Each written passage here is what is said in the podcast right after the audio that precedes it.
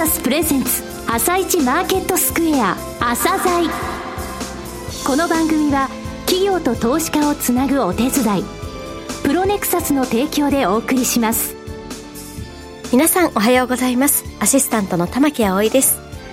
それではスプリングキャピタル代表チーフアナリストの井上哲夫さんと番組を進めてまいります。井上さんよろしくお願いします。よろしくお願いします。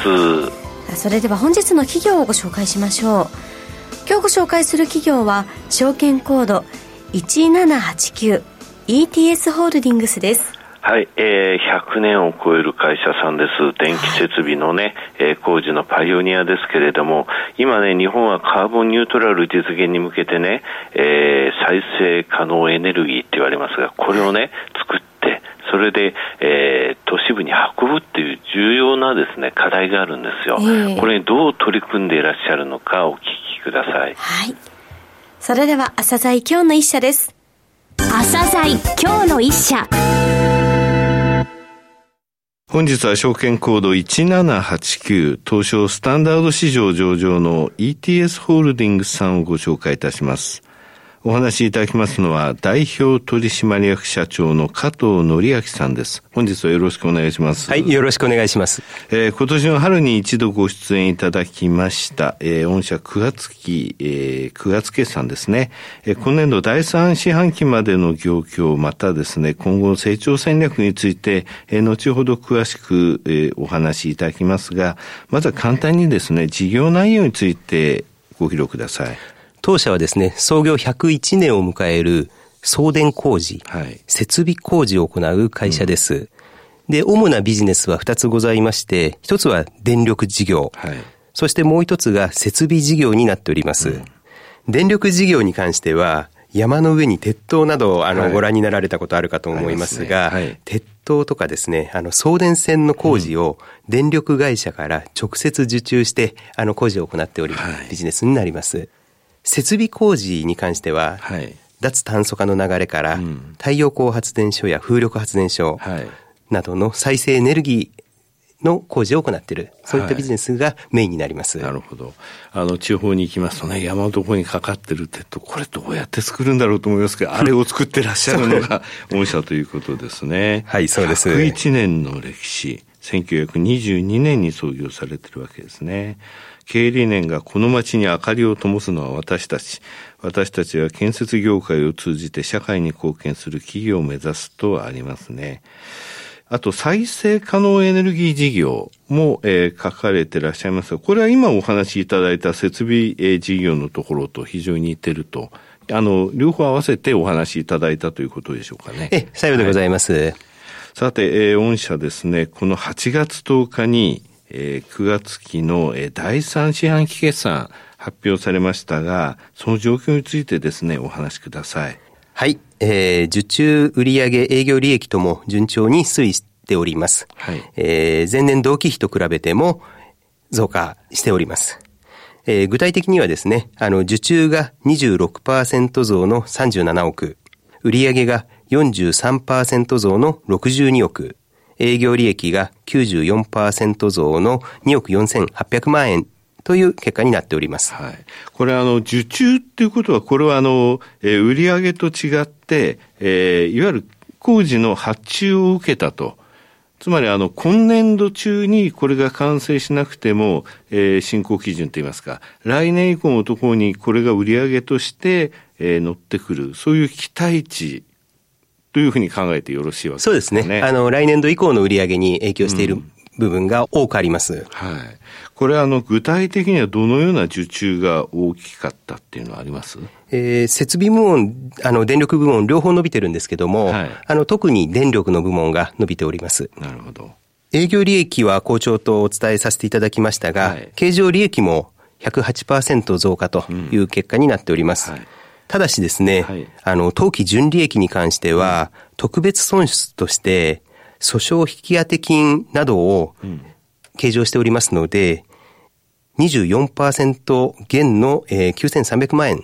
となっております。はい、これ、あの、第二四半期までに、あの、出されてましたもんね。はい。これ、今年度でスポットで特別損失として出るもので、来年度以降に引きずるものではないと。え、おっしゃる通りでですね、すね今年度で全て処理が、はい、あの、終了いたします。うん。あの、社長のですね、あの、体感って言いますか、としてこの第3クォーターまで想像してたのと実際、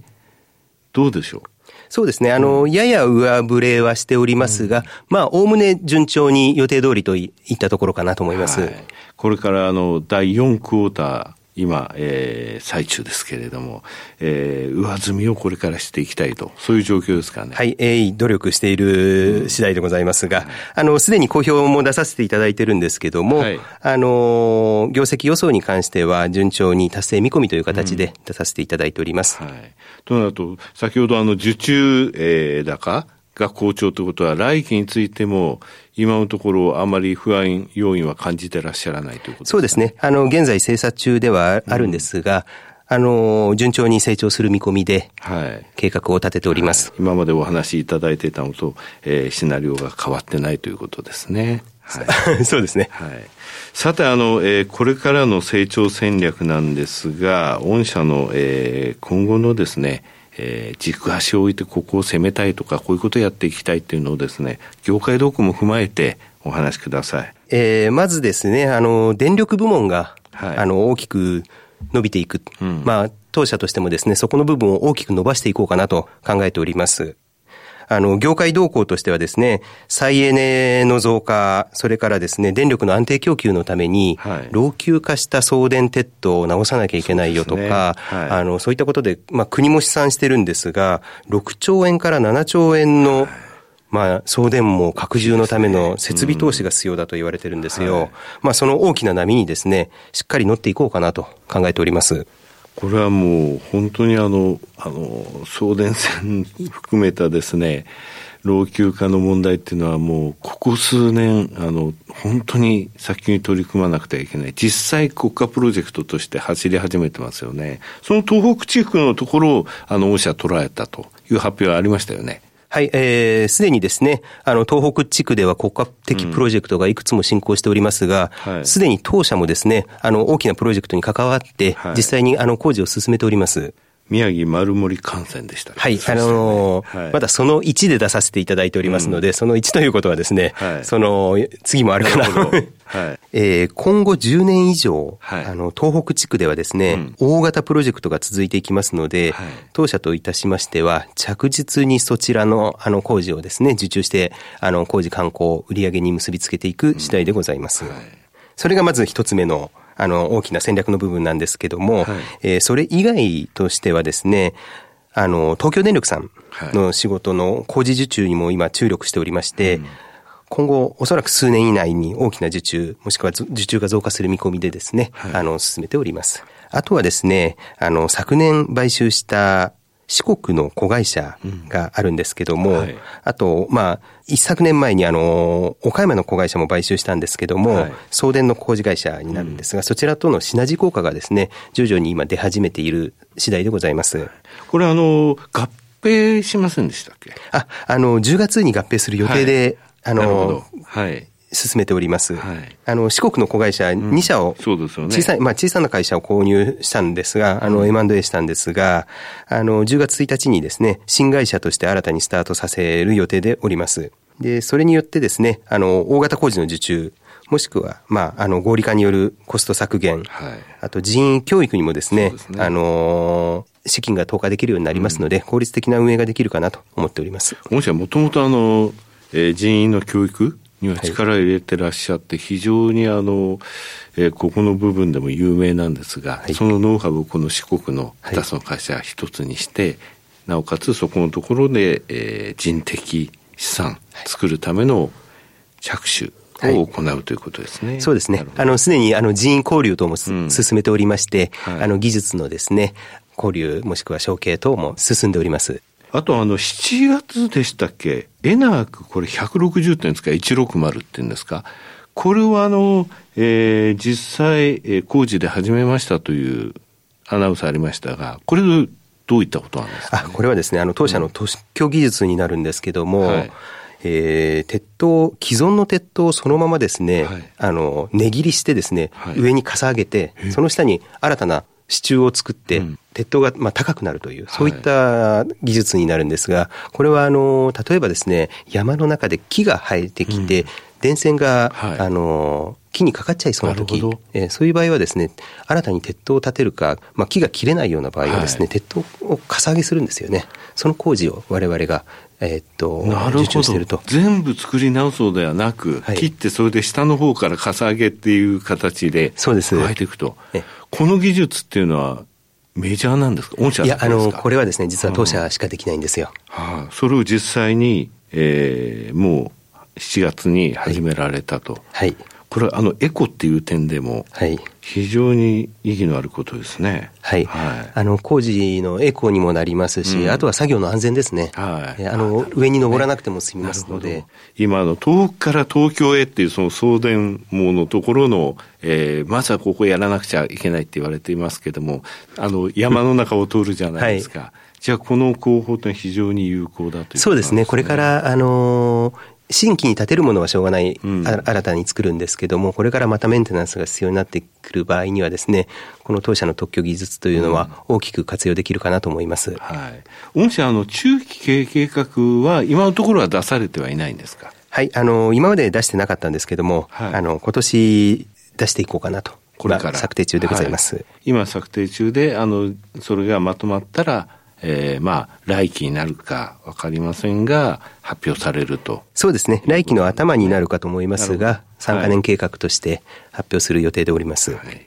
えー、最後になりましたが、リスナーに向けて一言お願いします。えー、先ほどもお伝えさせていただきましたが、はい、現在ですね、あの、当社の一番、まあ、メインのビジネスで一番強いエリアである東北地区がですね、はい、今、あの、国家的プロジェクトがどんどん進んでいるという状況でございます。で、えー、その1はもう受注済みなのですが、うん、それから、まあ、段階的にですね、さらに大きなプロジェクトを我々の方は受注していく次第でございます。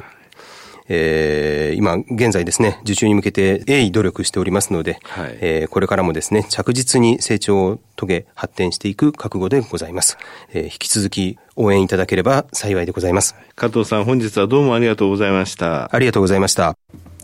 今日の一社 ETS ホールディングスをご紹介しました。さらに井上さんにお話しいただきます。はい、えー、送電網の整備ですね。これ実はね、国家プロジェクトなんですよ。それであの、あまりですね、あの、報じられなかったりするんですけれども、はい、これは実は大きい問題だというので、えー、再度ちょっと、えー、お知らせしたいなと思ってですね、はい、えー、もまた番組にお越しいただいたんですけれども、はい、今日よくお分かりいただけたと思うんですよね、えー、なおかつこの東北に強い会社が、えー、四国の会社2つあと岡山の会社も買って、全国に向かってるっていうところですよね、えー、そういった中あの特許技術って言いますか、この会社だけの技術言われましたでしょ、えー、エナーク、えー、160、160ですね、はい、これあの、切らなくても、そのままかさ上げができるっていう工法なんですよ、えー、こういうエコなところをきちんと考えながらですね、受注できる。これ、あの、そのために、えー、この会社の技術っていうものを見込んでの発注って、受注ってものがですね、すごい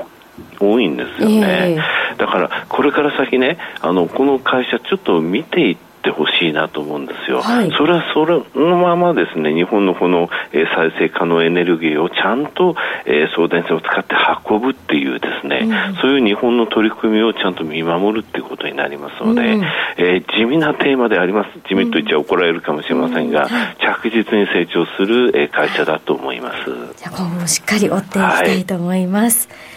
今日の一社は ETS ホールディングスをご紹介しました。それでは一旦お知らせです。企業ディスクロージャー IR 実務支援の専門会社プロネクサス。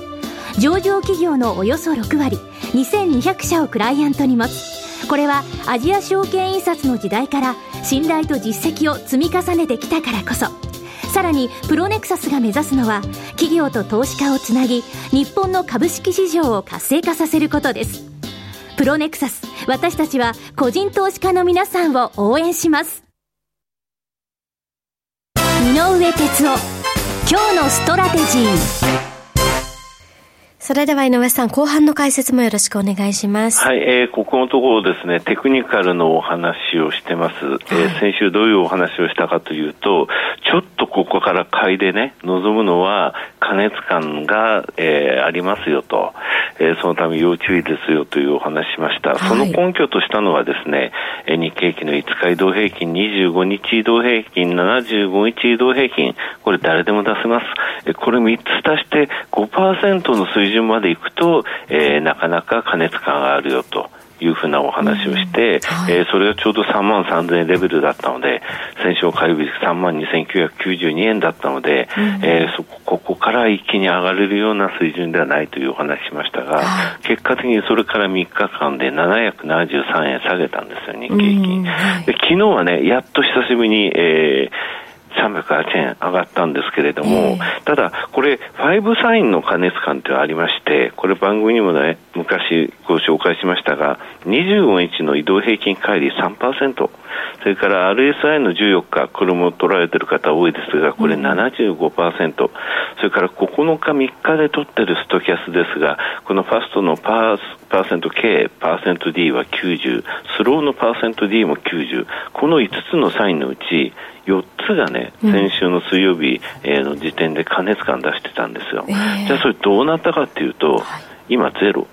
なんですね。で、ただね、RSI の14日、えー、繰り返しになりますが、これの5日移動平均と10日移動平均を取って、これ60から140の間、だいたい行き来してますよというお話を先々週、その前の週としましたけれども、これはね、60から140って言いましたが、今128.5なんですよ。えー、結構上がってきてるのね。はい、そろそろ天井打っちゃうんですよ。